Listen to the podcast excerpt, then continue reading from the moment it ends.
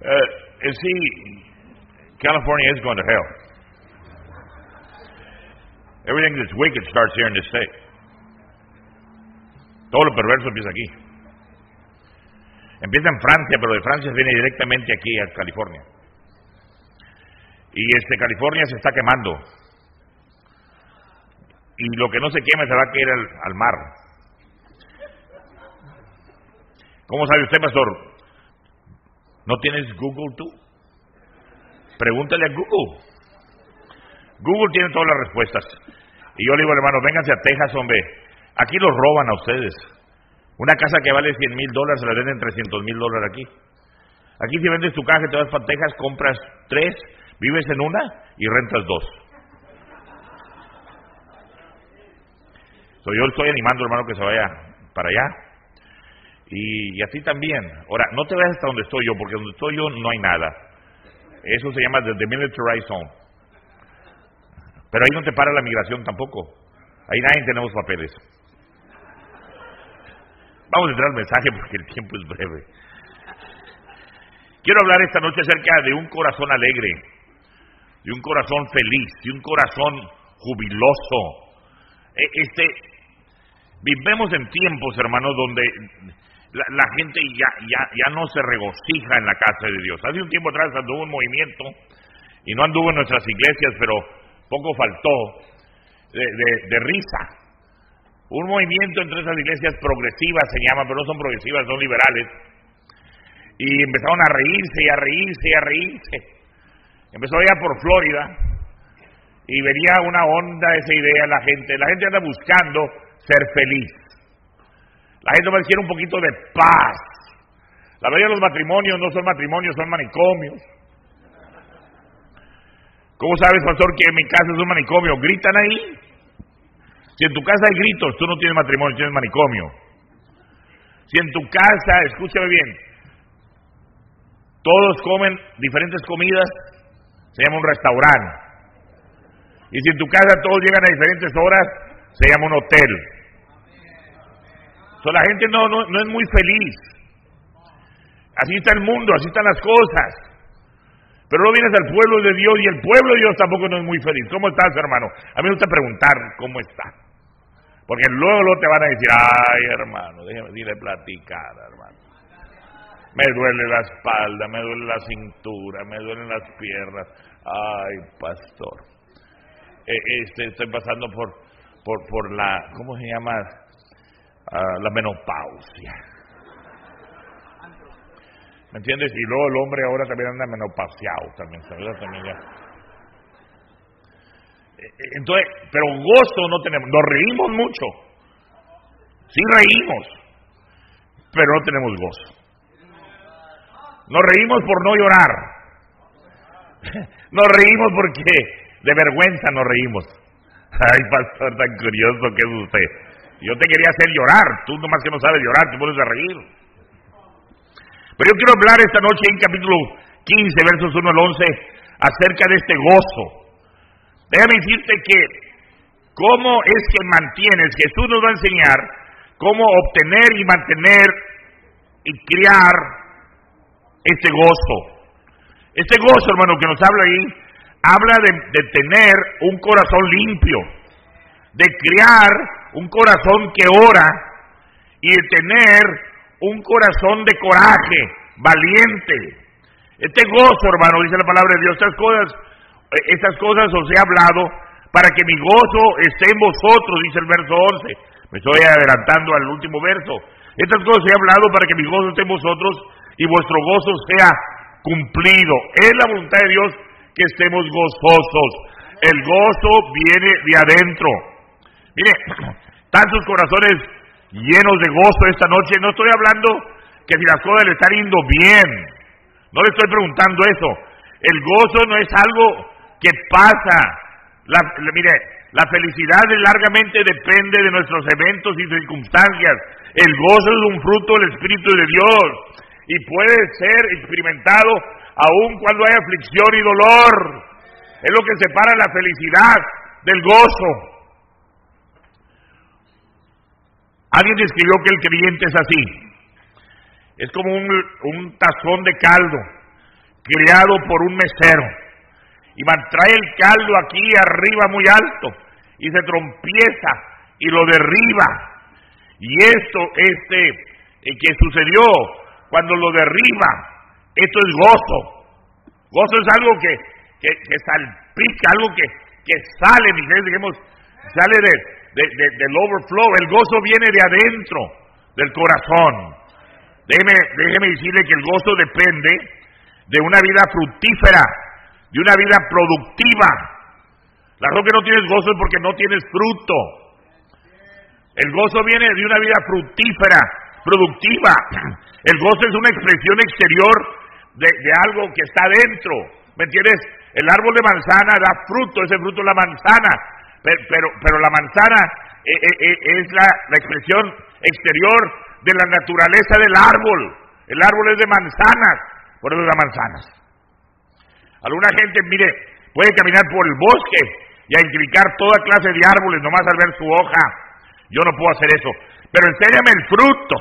Y yo te digo, ese es de manzana, ese es naranja, ese es pera. ¿Sí me entiendes? Yo, por la hoja no puedo ver nada. Pero enséñame el fruto. En inglés tenemos un dicho que decimos, the proof is in the pudding. Enséñame el puré. No me digas, no me digas. Enséñame, enséñame. Te estoy diciendo que el gozo depende de, que seas productivo. Te dije que en la casa, en la causa del cristiano es lo mismo. Ser productivo es el propósito de Dios para nuestras vidas. Con este fin nos salvó, que fuéramos productivos. Verso 8 nos dice que nos salvó, en esto es glorificado, en que llevemos mucho fruto. Cuanto a Dios contiende, no hay razón por qué nuestras vidas, fíjate, de acuerdo a Dios, no hay razón para qué vivir si no es para producir fruto. Si no producimos fruto, no hay para qué vivir. Si no somos produciendo fruto, no valemos la pena vivir. Eso dice el verso 6. Si lees ahí claramente, el verso 6 nos habla y nos dice eso claramente. No es, es necesario, hermanos, que llevemos fruto. Dice el verso 6 así, el que en mí no permanece será echado fuera como pámpano y se secará y lo cogerán y lo echarán en el fuego y arderá. Ay, pastor, a mí ya me arde, es que estás, te has separado de Cristo. ¿Sí me entiendes? No sé, la gente dice, pastor, ya me arde a mí, ya me anda, pastor, ya me anda. Pues te anda porque estás separado de Cristo. Porque si estuvieras en la vid, no te estuvieras quemando. La fidelidad depende de nuestra relación con Cristo. El verso 5, yo soy la vid, vosotros sois los pámpanos. Esta conexión es vital, tienes que estar conectado, tienes que estar conectado. Mucha gente no está conectado ni, ni, con su cónyuge. Y hace rato que no conectan. Ella por acá, él por allá. No, no conecta ni con los hijos. Están desconectados. No conecta ni con su iglesia. No conectan con nadie, ¿saben por qué? Porque no conectan con Dios. Necesitamos estar conectados, es esencial. Eh, eh, eh, el ser fructífero depende de nuestra relación con Dios, es una vida. Y, hay una dependencia, una dependencia sin mí nada podéis hacer. No sé cómo pensamos que vamos a hacer algo, lograr algo sin el Señor. Sin la ayuda del Señor no vamos a hacer nada, nada. La, vida fructífera es una vida de entera dependencia en el Señor, pero también es una vida de gran posibilidades. Mira lo que dice el verso 7. Dice, si permaneces en mí, mis palabras permanecen en vosotros, pídeme lo que quieras, yo será hecho. Pídeme lo que quieras. Mira las grandes posibilidades. Nuestra relación con Cristo trae que las cosas imposibles que los hombres no pueden hacer a nuestro alcance. Nuestra relación con Cristo nos arrima al alcance de las cosas que son inalcanzables. Nuestra relación con Cristo, fíjate, es una promesa, es una promesa del poder para la oración. Tu oración tiene poder cuando estás conectado.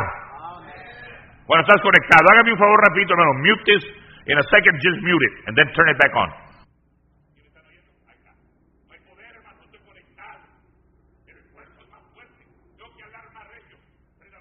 Tengo que hablar más recio.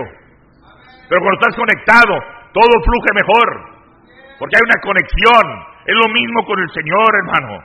Hay grande la posibilidad, pero se requiere, hermano, se requiere que tú estés conectado. Se requiere que, que entiendas lo que es esta conexión. Y otra cosa, envuelve una relación, hermano. Nuestra relación depende de que habitemos en el Señor. Hay, hay, hay, hay una relación. ¿Tienes tu relación con el Señor? ¿Cuál es tu relación con el Señor? ¿Qué significa habitar en Cristo, hermano? El verso 10 nos dice, pero vamos a otro versículo, a primera de Juan 3:24. ¿Qué significa habitar? Habitar. Primera de Juan 3:24 dice así, el que guarda mis mandamientos y permanece en quién? En Dios y Dios en él. En esto sabemos que permanece en nosotros porque el Espíritu que nos ha dado. Hermanos, tienes que tener relación. El enfoque de la atención es en las palabras de Cristo y nuestra obediencia a su palabra. El problema es que no tenemos relaciones porque no obedecemos su palabra. Ah, sí, la Biblia dice, ah, sí, la Biblia, sí, pues sí, hermano, pues sí, pero mire, mire mi problema, pastor. Yo sé que la Biblia dice, pero mi problema, pastor, si la Biblia dice, hacemos lo que dice la Biblia. El problema no está con la Biblia, el problema está que tú no tienes una relación con Dios porque no obedeces la Biblia. Es importante, lo enseñé, lo enseñé en todas las clases, lo enseñé esto a los laicos. E, es más, ese mensaje que di, nomás traje dos, este y el que di a todos. Se me prendió el foco. ¿Y para qué llevas tanto mensaje? Unos van a oírme ahorita y los otros van a oír otro, y ese mensaje se aplica a todos. A los jóvenes di el mismo mensaje, que no les van a vender cuatro CDs, e, es el mismo mensaje en todos. Ya les ahorré dinero. La diferencia es que persigo diferentes liebres, así que compren los cuatro porque todos están distintos. A unas cosas les hablé de una cosa y a otras les hablé de otras cosas. Pero el mensaje es lo mismo, hermano. Si no estamos en relación con Dios, si no tenemos una relación con el Señor, si no estamos conectados con el Señor, no podemos servir al Señor. Él está trabajando en nosotros para poder obrar a través de nosotros. Él quiere obrar, Él quiere obrar, pero no puede obrar si tú no te prestas a lo que Él quiere hacer. Habitar, habitar en Él, hermano, mire, tiene como resultado la bendición. Fíjense lo que dice el verso 7. Vamos a ir a Juan 15, el verso 7. El habitar en Él, hermano, tiene como resultado, mira el resultado de habitar en el Señor. Dice, si permanece en mí, es condicional. Si permaneces en mí. No, no es nomás tocar la puerta, Señor, aquí estoy. Gracias. ¿Qué decías, mujer? Hay que permanecer. Y permanecer en Él no significa estar ahí toda la santa noche. No, no tienes que estar ahí toda la santa noche para permanecer en Él. No habla de eso. Habla de que reconozcas que Él es el Señor, que Él es tu fuente, que sepas de dónde estás agarrado. ¿Me entiendes? El Señor nunca te suelta. Tú eres el que te sueltas.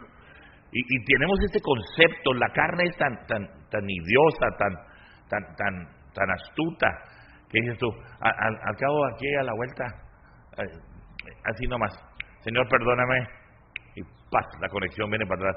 No, no, no, no, no, no, no, no, no. Unas cosas más difíciles no es venir al Señor. Venir al Señor es lo más fácil. Volver al Señor es más difícil. ¿Nunca has visto el niño que se pierde en la tienda? Oye, su mamá ahí anda en la tienda, pero su mamá ahí anda en otra línea y, anda el niño, corre corre, mamá, mamá, mamá, mamá.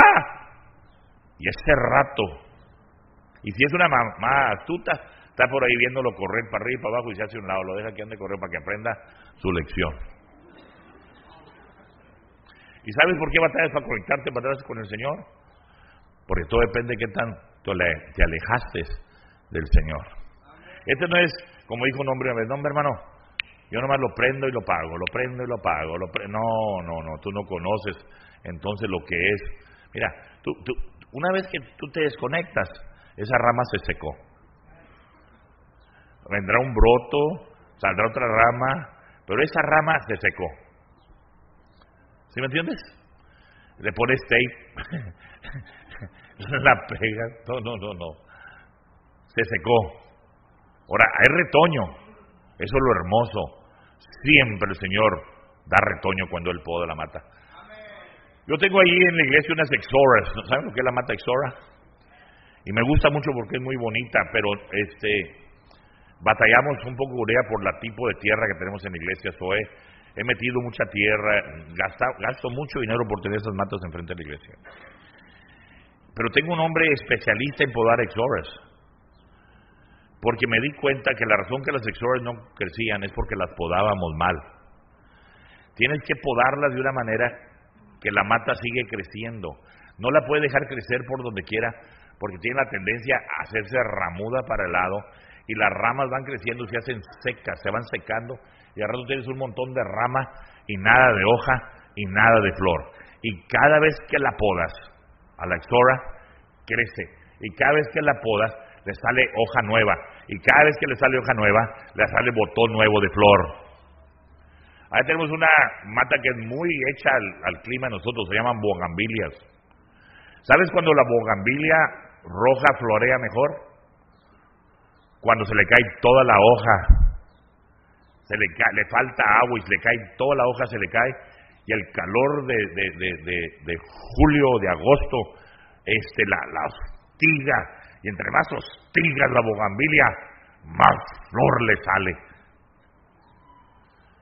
¿Sabes que nosotros somos igual?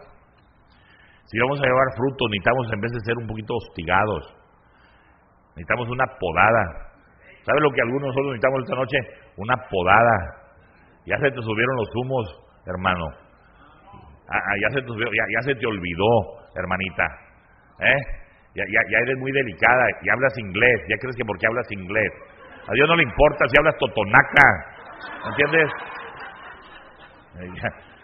ya te dieron tu residencia, a Dios no le importa si, si, si tienes residencia o no tienes residencia, ya, ya se te olvidó, has perdido la relación con Dios, ¿por qué? Porque Dios te ha tenido que dar una podadita, pero no entiendes, no entiendes, le echas la culpa al diablo, todo tiene la culpa al diablo, el diablo, el diablo, el diablo, el diablo es un mensajero de Dios, mensajero de Dios, Dios usa al diablo, vino el diablo, le dijo al diablo, eh, ¿de dónde vienes? El diablo dijo, ¿qué te importa? ¿Somos enemigos? Le contestó, dijo, de aquí, de allá, y vamos bien, ya que has andado de bobo, portándote mal, ¿no pasaste por ahí por la casa de Job? Dijo, sí. ¿Y qué tal, mi Job? ¿Eh? ¿Qué tal, mi Job? ¿Cómo lo ves? Dijo el diablo, no, pues, es buen hombre. Dijo, pero pues lo tratas bien. Dijo, ¿tú crees que por eso? No, dijo, él está conectado conmigo. Job sabe lo que yo le mando es bueno. Digo, dale una podadita, ven, pódale algo. Le podó a los hijos, le podó el ganado. Dijo, y dijo Job, Jehová dio, Jehová quitó, bendito sea el nombre de Dios. ¿Por qué? Job estaba conectado a la vid. Dijo, vino el diablo y dijo, ¿qué tal Job? Dijo, nada, pues, en cuero propio. Tú está bueno, dijo, llégale, Llégale. Llegó, le pegó este una roña y aún así. Yo, yo, yo quisiera que, eh, pero el diablo sabe, ¿ves? ¿Cómo el diablo dijo? No, pues eh, te adora mucho por la mujer que tiene. Job adoraba a Dios a pesar de la diabla de vieja que tenía por,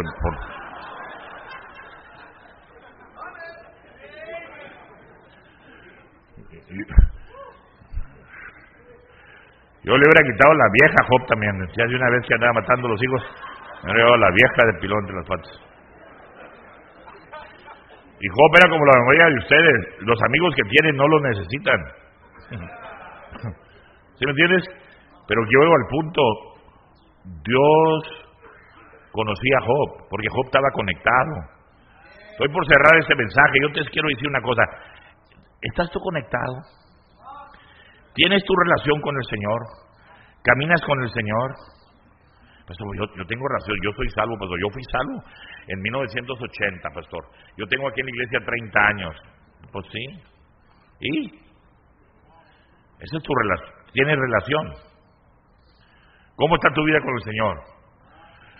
Pues, pastor, yo, yo tengo relación con el Señor, pastor, yo conozco al Señor, yo conozco, yo conozco al Señor, pastor, y, aquí estoy, sí, pero eh, ¿cómo está tu comunión con el Señor? ¿Te habla el Señor a ti o está desconectado contigo? ¿Está la línea interrumpida por el pecado de tu vida? Pero no basta, ¿sabes que no basta con tener relación y tener comunicación con el Señor? Tienes que producir fruto. Vino a la higuera, vio la higuera y la maldijo, ¿sí o no? Él viene a nuestra vida y nos dio relación, somos sus hijos, y tenemos comunión, pero no tenemos fruto. Se requiere, para, que, para tener el gozo del Señor, se requiere que produzcamos fruto. Y si no producimos fruto, es porque no tenemos relación, quiere decir que no lo conocemos, o no tenemos comunicación, quiere decir que el pecado ha intervenido, algo ha intervenido, para no tener nosotros producir el fruto. Porque un árbol bueno produce qué? Buen fruto. Y un árbol malo produce qué? Mal fruto. Y por su fruto qué? Lo conoceremos. El gozo es un resultado, en inglés dijimos, joy is a byproduct, es un resultado de vivir una vida que produce fruto. Tú quieres gozo, hermano, necesitas producir fruto. ¿Dónde está tu fruto? Esta noche, lo que cerramos esta campaña, quiero que examines tu, fruto. ¿Qué fruto estás produciendo? ¿Cuánto dejaste de producir? Algunos de nosotros estamos produciendo puros espinos, hermano. Puros espinos. Lo único que damos son dolores de cabeza. Dolor de cabeza al esposo, dolor de cabeza a la esposa, dolor de cabeza a los padres, dolor de cabeza a los hijos, dolor de cabeza al pastor, Dolor de cabeza, cuando llevas el niño a la cuna, lo único que haces es dar dolor de cabeza. Lo único que haces es dar dolor de cabeza en la escuela cristiana. Traes puros espinos, puros espinos. ¿Y sabes por qué estás produciendo espinos? Porque andas en la carne. ¿Sabes por qué estás produciendo espinos? Porque no estás produciendo fruto. Necesitas una podada. Pódame, Señor. Límpiame, Señor. Púrgame, Señor. Porque así no, hermano, tu gozo no va a estar ahí. Esto es para que vuestro gozo sea cumplido. Dios quiere que seas gozoso. Solamente cuando eres gozoso vas a disfrutar la vida cristiana. La vida cristiana nomás se disfruta en el gozo del Señor. Y, y la vida cristiana, hermano, es nomás, el gozo del Señor es mi fortaleza, de ahí me agarro.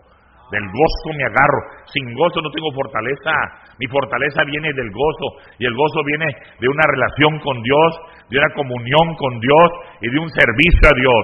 Tengo que tener relación, comunión y servicio a Dios para que el gozo de Él se convierta en el gozo mío. Y entonces somos más que vencedores por aquel que nos amó a nosotros mismos entregó. Dios los bendiga, hermanos.